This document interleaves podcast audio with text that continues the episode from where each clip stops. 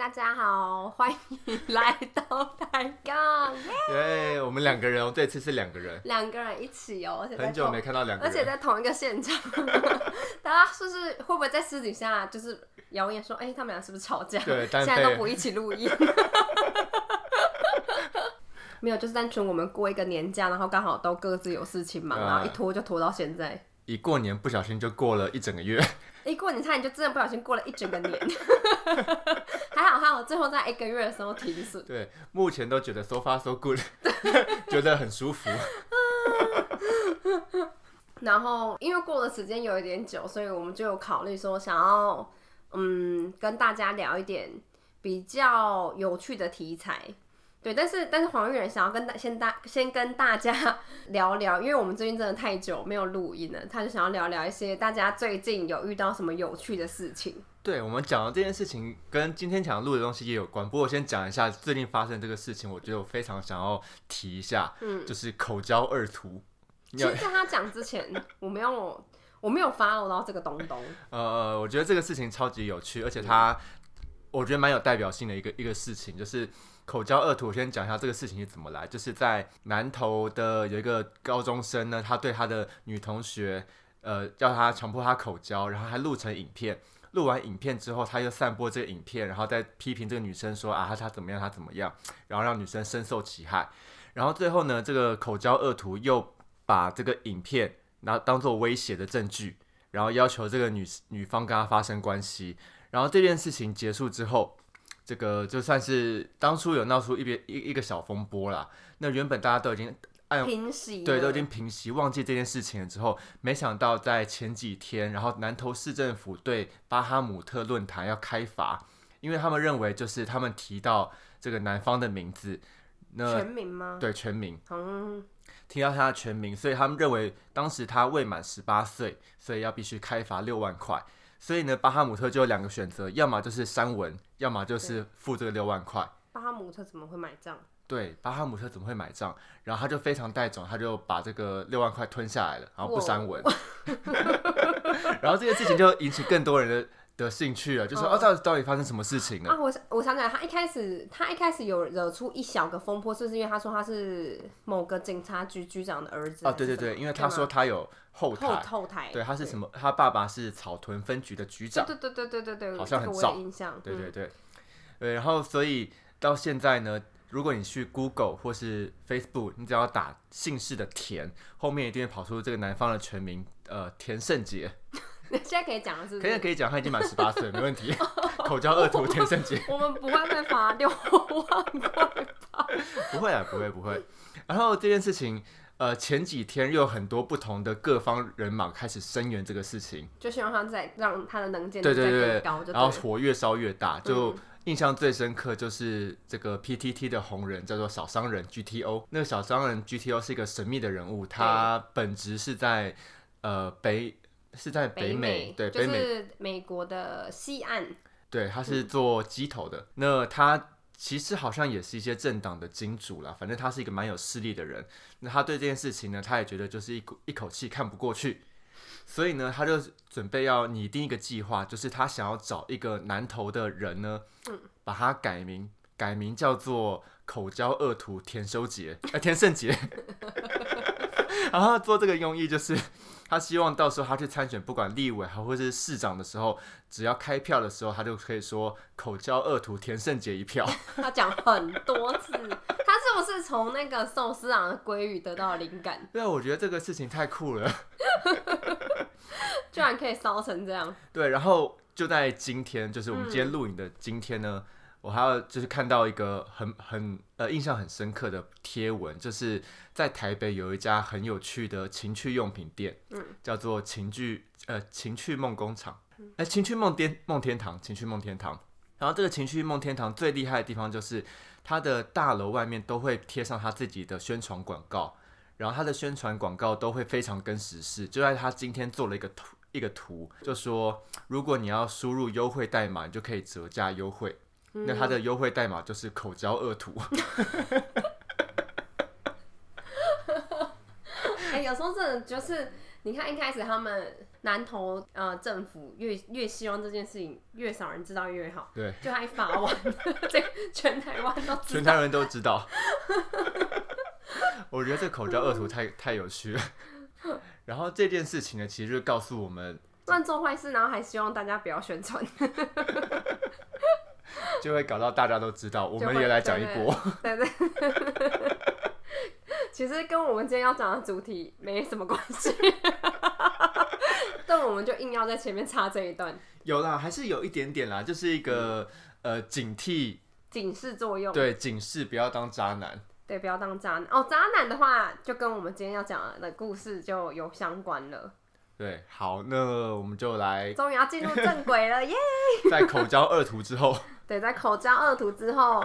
呃，我们这一次要挑选的题材是关于台湾的四大传说。其实关于台湾的四大传说，好，我记得有很多版本，比如说有清末的四大传说，然后好像，对对对，哦，四大奇案，不好意思，然后也有什么清代台南的三大奇案，还有什么台湾五大奇案，嗯嗯，但反正不管哪一个版本里面，都会一定有一个人，就是不管你看到哪一个版本，里面一定都会有一个就是零头姐。那所以我们今天就要来讲关于零头姐的故事，零头姐跟她遇到的渣男的故事。那其实关于零头姐的故事，最早最早大概是在清代的时候就有了。那个时候其实零头姐的故事是非常的，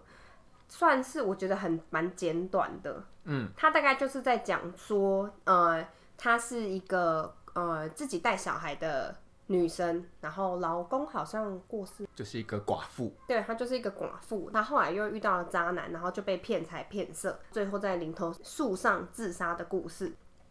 但是到后期，她就开始演变成各种在不同的时空背景下，然后被添加了很多当时在呃不同时代背景下的一些细节。嗯，感觉一开始就是从一个简单的社会新闻，然后变成一个商业奇谈。然后，所以你在各个年代都可以听到关于林头姐的故事，但只是都会有一些些不不一样的改编。啊，哎、其实跟口交恶毒很像啊，就 是从社会事件，从社会事件开始，对对对对对，然后演变很多传奇事件。如果到时候真的那一元出来的话，就是变成传奇事件。对，就会变传奇事件，会历史留名，对对对对对，好期待啊！嗯。其实演变到后来，最广为人知的是，会一直到民国的时候，廖汉成会有更完整的记载，就是他那时候故事开始就有起承转合。原本林头姐的故事，其实原本只是在描述清朝的时候，在台南府城这个地方有一个寡妇。那林头姐的本名其实本名叫做李昭娘，好古代名字哦。很符合，很符合。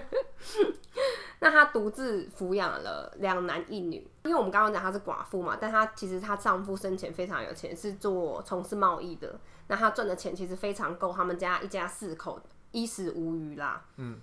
她的丈夫生前有一位来自汕头的商人朋友，然后叫做周阿斯，所以她看这个只有一个女女生的家里很有钱，所以她就觉得可以来试试看，骗骗看她的钱。这个故事背景怎么感觉好像到现在也适用啊？都适用啊，都适用。所以这个钟阿斯就为了取得昭娘的信赖，就跟他发展成为情人的关系。然后大家也知道，不管是在以前、现代，我觉得好一点点。但以前你如果丈夫过世，你寡妇的话，正常来讲很好像很难再跟别人就是因为会觉得你进入另外一段关系。就会觉得你不忠贞对，对对对对对对对对。然后，所以大家以前有一阵子就是不是很常骗那种寡妇的钱，比如什说我是什么美国的上将，需要一笔钱，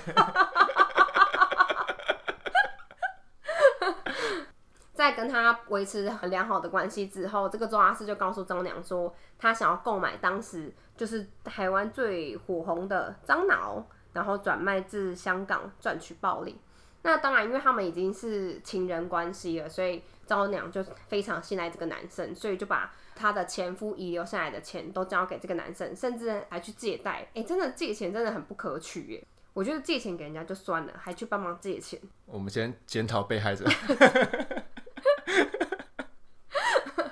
李昭娘就是在帮了非常多周阿斯之后，周阿斯就将香港，然后把这些货都卖掉之后，就前往中国，然后就一去不复返了。那当然过了一阵子之后，招娘一知道他就被骗，因为这个人就不回来，然后也不联络，哭了很多天，然后无可奈何。但是当那个债主找上门之后，只好把家里一些东西都可以变卖的都变卖完，最后连房子都卖走了。李张娘真的很惨，因为他最后他两个儿子因为没有饭吃就饿死了，他走投无路，所以只好带着他刚满三岁的女士呃女儿到林头树下，然后他就先把他的女儿掐死，再用呃一条绳子拴在林头树下自尽。所以之后林头树旁边经常出现就是李昭娘的鬼魂，因为大家以前都知道，如果有那种鬼故事，就是如果你在那种暗暗的路上走路，然后就会有人跟过来跟你问路，然后问完之后就会发现，哎，刚刚那个人不见，嗯嗯，类似这种故事。所以那时候在那附近呃卖东西的小贩也很常遇到这个状况，他就会遇到一个女生来跟他买肉粽，然后买完之后就发现那些钱都是纸钱，开始零头姐的名声就开始传出去，因为这个传说然后开始传出去。据说老一辈的人对这个故事应该都还是蛮有印象的，比如说我们爸爸那一辈，因为我看过蛮多，呃，之前蛮多人会在留言说，这个林头姐的故事在他们的上一辈里面是，尤其台南那个地方，嗯，是传说的蛮火热，对，蛮火热，而且是真的会让小孩子害怕的。嗯，譬如说我可能走在路上，会不会遇到领头姐来跟我买巴掌啊？那种感觉就像。呃，可我们在也是上一辈，就是什么，比如说呃，脏话有僵尸，然后脏话有有有，我们有讲过啊。对对，脏话有僵尸，然后害因为害怕，然后晚上不敢出去的那种感觉一样。哎，可是现代人我觉得蛮坏的，因为以前是怕，呃，做生意的小贩是怕遇到鬼嘛。那其实你正常的路人就可以避开那个路段。万一他要跟你买肉粽，你没有肉粽怎么办？我我就菜长吃。不是，因为我最近看到一个新闻，就是送肉粽，就是台湾不是有送肉粽的传统嘛？嗯，大部分的人其实都如果知道那个路段要送肉粽的话，其实都会避开那个路段嘛。嗯，但结果就有人很坏，他就是利用现在就是比如说 f o o Panda 那 Uber Eats 很方便，然后他就叫了一个外送，然后叫外送员去送送肉粽的地方。这个就是现代版的小贩会遇到的问题。真的是很苦恼。对，呃，林头姐的就是传闻，就传了一阵子之后，哎，这就来以前的传说，这时候那个谁就要登场了，你知道谁要登场？就通常都有一个算命的出现，算命的道士之类的。对对对对对，就一个算命就来了，他就路过了林头林，然后得知说，哎，这个林头姐的故事的来由啊，那决定就帮他报仇。所以呢，他就雕刻了一个零头姐的神主牌，就要有一只伞遮盖，因为以前人家好像是说要招魂的时候一定要撑伞，嗯，对对？对，然后这样子零头姐就可以跟着他的伞一起走，就跟人家说什么在室内撑伞你会看到鬼是一样的，鬼就可以跟着你的伞，然后这样一起有阴影的地方就可以走。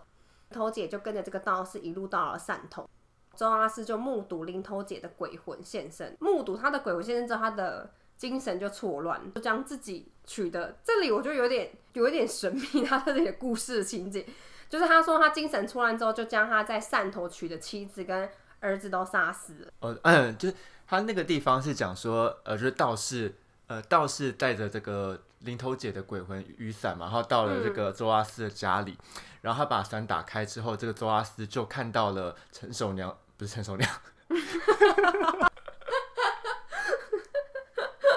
另外一集的女主角不甘示弱，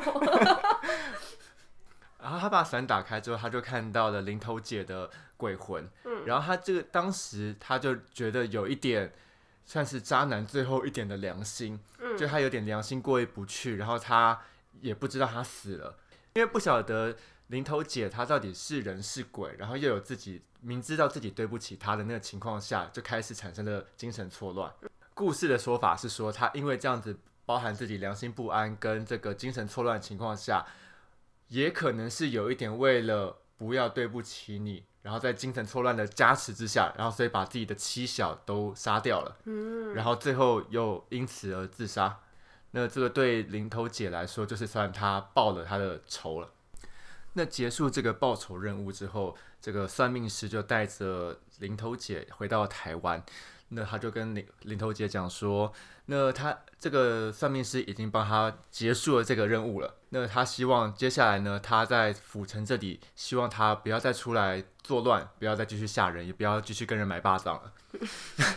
那作为这个一个作为一个好的结束，这个道士来说，我会帮你在台南这边立一座庙，那就希望在这个地方，你就可以在这边好好的休息。然后这个庙也真的立起来了。那当地人发现，只要有关于小孩子，比如说小孩不乖啊，小里小孩身体哪里不舒服啊，有关于小孩子的议题，只要去到这间庙里去拜拜，都会得到很灵验的结果。嗯，那这当时一时之间香火也蛮鼎盛的。那最后是一到日本人来之后，这个因为日本人想要把既有的一些传统的东西做一些呃做一些改变，那他当时把陈守娘的庙也就拆除掉了。所以现在的话，其实看不太到，对这这个传零说，头姐。我会讲什么？我会讲陈守娘，陈守娘，陈守娘声音在我脑海里。你有多喜欢陈守娘？我跟你讲，听完这一集的人跟你一样会错乱，他们会直接把这个故事移植到陈守娘的故事里。完蛋完蛋，好，零头姐零头姐，嗯，对，所以现在大概其实你看不太到关于这段传说的一些真的实体啊，嗯，大概只剩下这个各种流传的版本。但是我觉得，呃，这个故事在不同的年代也蛮有趣的。比如说像我们刚刚讲那个廖汉成的版本，因为他毕竟是在民国那时候，所以他的故事里面很多隐藏着，比如说那个年代才需要做的事情，像是渡港通商，就是去中国做生意啊，或是说呃贩售樟脑，因为那时候樟脑是台湾非常算是有名的外销的产品嘛。对，然后还有一些像是民俗概念啊，就是要用撑伞的方式，鬼魂才可以就是跟着到对岸去。那时候会这样，会叫唐山吧？对对对，唐山过台湾是吗？也很有趣的是，像比如说，嗯，玉人刚刚讲的，就是后来把庙拆掉，这个也是日本政府来台湾的时候才有的。嗯，嗯，林头姐的传说也不止这样，就是包含后续，因为毕竟它这个故事太有名了，所以包含后续它被改编成很多的电影，然后或是甚至是音乐里面也有跟林头姐有关的音乐。但其实整个故事，我个人最好奇的是，我后来发现零头其实是一种植物，嗯嗯，零头树，零就是在还没有查资料之前，其实我并不知道零头，就是我我知道零头姐，但我一直以为零头是个地名，跟零口一样。对，然后后来我才知道，哎、原来零头是一种植物，嗯，就是零头算是一种热带植物，那它就是大概会位于在太平洋热带地区的岛屿，像台湾这种地方。然后，但是会它会比较集中在恒春跟兰屿一带，也是原住民生活中很重要的植物之一。可是我上去查资料之后，我就我其实蛮纳闷的耶，纳闷什么？因为林头其实这种植物看起来很软，然后长得又不高，可是传说林头姐是在林头树上上吊。我想说，林头姐应该要死意蛮坚决，才有办法在林头树上上吊呃吧？这这个我也觉得超级无法理解。我对啊，如果有真的看过零头树的人，都会发现那个一般的高度其实不会高于一个人太多，它算是那种矮木类型的，而且它那个长的树呃树那个枝芽都不会很粗。对啊，我那时候看我是没有实际真的看到零头树长怎样，可是我看照片，它看起来就是软软的，有一点像是如果家里比如说有养一些家禽类的话，你就家禽会吃一些牧牧草，呃，有点像是那个样子，搞不好就是，很像长很大根的芦苇虫。要不然就是死意坚决，要么就是零头姐可能不到三十公斤，很饿，有可能，又饿，有可能情绪又差，身体很瘦弱，其实其实也是有可能的，搞不好就身体很虚弱。对，然后但是我后来也发现蛮有趣的是，就是零头其实是原住民会拿来当干粮或零嘴，还有包饭的一种植物耶。而且你是你到，如果你到兰屿去，他们还有卖零头果汁，哦，是哦，好喝吗？嗯，不好喝，那真的真的 不好喝。跟那个澎湖有卖那个仙人掌果汁一样，仙人掌果汁还比较好喝。真的哦。林头果汁，我记得我第一次去蓝屿的是很久以前，然后买了一杯之后，我这几年再去，我从来不会买第二杯。就是刚刚他就是完全没有留恋的，完全没有留恋，就是你知道哦，是一个知道那个味道就好，喝过就好。对，喝过就好，喝过。它喝起来会有点像那种，比如说青草汁那样吗？有一点像青草，又很淡，然后没有什么甜味。嗯。呃，就是一个尝鲜价，尝鲜价。好，然后其实林头这种树，就是这种植物也蛮有趣的，它还可以拿来就是编织帽子之类的。在日治时期的时候，林头编织成的帽子，甚至还名列台湾三大帽之一。然后其中两个是大假帽跟紫帽。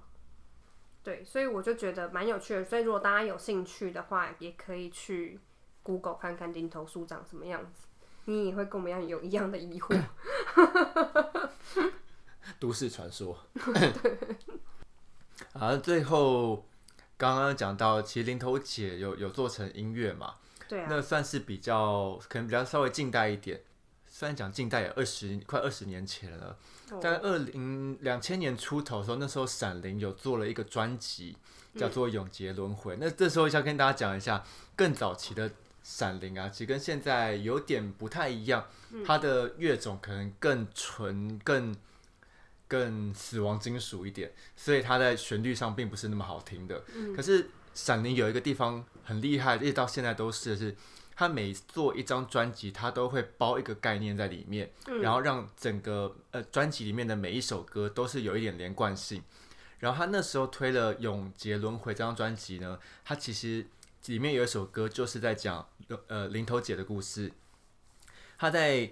呃想象说，林头姐因为做了这些事情之后被打入地狱，可是她为了要捍卫自己的清白跟自己的理念，然后不惜跟天体天庭违抗，算是算是他们当时一直很想要从台湾去挖这些故事，然后做成一个属于自己的史诗故事。就这一点来说，我觉得闪灵真的是很厉害。你有去听完他整个完整的专辑吗？呃，以前有，以前有，但是更早期，因为闪灵大概是一九一九九几九零年代那时候出来嘛，所以到两千年初期的时候，他大概也也玩团带玩了五六七年，有一段小有成绩啊。呃，那时候大家的乐迷组成是很单纯的，就是我喜欢你这种曲风的人，就是只会。只会有那样子的族群，不太会散播到其他去，所以在那个时候，那时候就是一个小众市场。包括那时候台湾的呃音乐市场也是啊，我还记得大概九几年的时候，那时候大部分除了主流音乐之外，台湾的其他音乐都被归类为另类音乐。啊，是吗？对啊，不管你是摇滚，你是饶舌，你是电子，你们都叫另类音乐。所以只有民谣吉他才是主流，这样。那时候的乐种分的很少，那不像现在这样。那时候九零年代大家红的是谁啊？可能，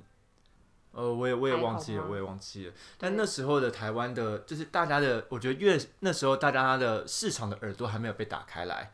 比较都还是啊，我听的种类比较单纯。对对，唱片公司塞什么给我，我就听什么。的那种感觉，因为那时候资讯也还没有像我们现在就那么容易取得。对啊，对啊，对啊，所以那时候闪灵都是以这样的心态去挖故事、做专辑，然后台湾人相比之下，对于这种乐呃这种曲风又比较陌生，接受度也比较低。对，也因也因为这样子，另外打开了就是闪灵在国际上面知名度。哦，对，他们那时候真的在国际上很红。对啊，所以你看，想，哇，他们就是做自己的音乐，唱自己的歌，而且还唱台湾的故事，然后红到爆。对，红到爆，红到爆，然后从国外红回来，超酷的。哎，你还没有讲，我其实还不知道，就是他们每次一个专辑都会用一个概念去包装。他们做，其实一直到现在，我都觉得他们这个做法是蛮厉害的。譬如说，他们最近几年出的几个专辑，其实旋律性。跟好听性是好好听很多了，对，提升很多。可是他一样说故事的那个概念还是一样。我记得他好像是乌牛兰大护法还是哪一个哪一章的时候，他那时候是先做了专辑，他们去想象有一个故事，然后出完专辑之后，他们又出了一本小说，把他专辑里面的故事把它做得更立体一点。我记得我当时还有去去书店找那本书来看，真的。但其实评价是还好，但是很有心。你本，来会注意的东西就很冷门了，没有关系，但是是就是那个心意是蛮蛮够的，对对蛮够的，就是你为了做这件事情做了这么那么，多功课，对对对对对，嗯哼，哎、但是我觉得闪灵真的在近至少近几年，他们真的是有打到有别于以前的小众的市场。嗯，因为其实我不是那听那么多音乐的人，但有时候我也会听到别人就是推荐给我一些他们的歌或什么，然后你也看得到，至少在我的同温层，然后看到别人在分享他们的音乐哦。因为尤其他们前几年没有把他们以前的一些歌做成民谣版，对，然后大家就觉得哦，可以接受度比较耳对对接受度比较高了。哎、对啊，所以如果林头姐要是活在现代的话，搞不好他就可以拨打一六五，就是那个防诈骗专线，她就不会被骗那么惨。就像现在很多人不是听到那个美国的博士，然后就硬要去银行汇钱嘛，然后最后就会被银行行员挡在那边。那这个就是呃清大四大奇案之一的林头姐，我被你要你影响。我刚刚脑袋一直浮现陈守娘，但包括之后也还会有刚刚一直不小心出场的乱录的陈守娘。那如果大家有兴趣的话，可以再继续听另外三个故事。下一次不知道什么时候录，下一次应该是可能两个礼拜后，对预计。大家敬请期待。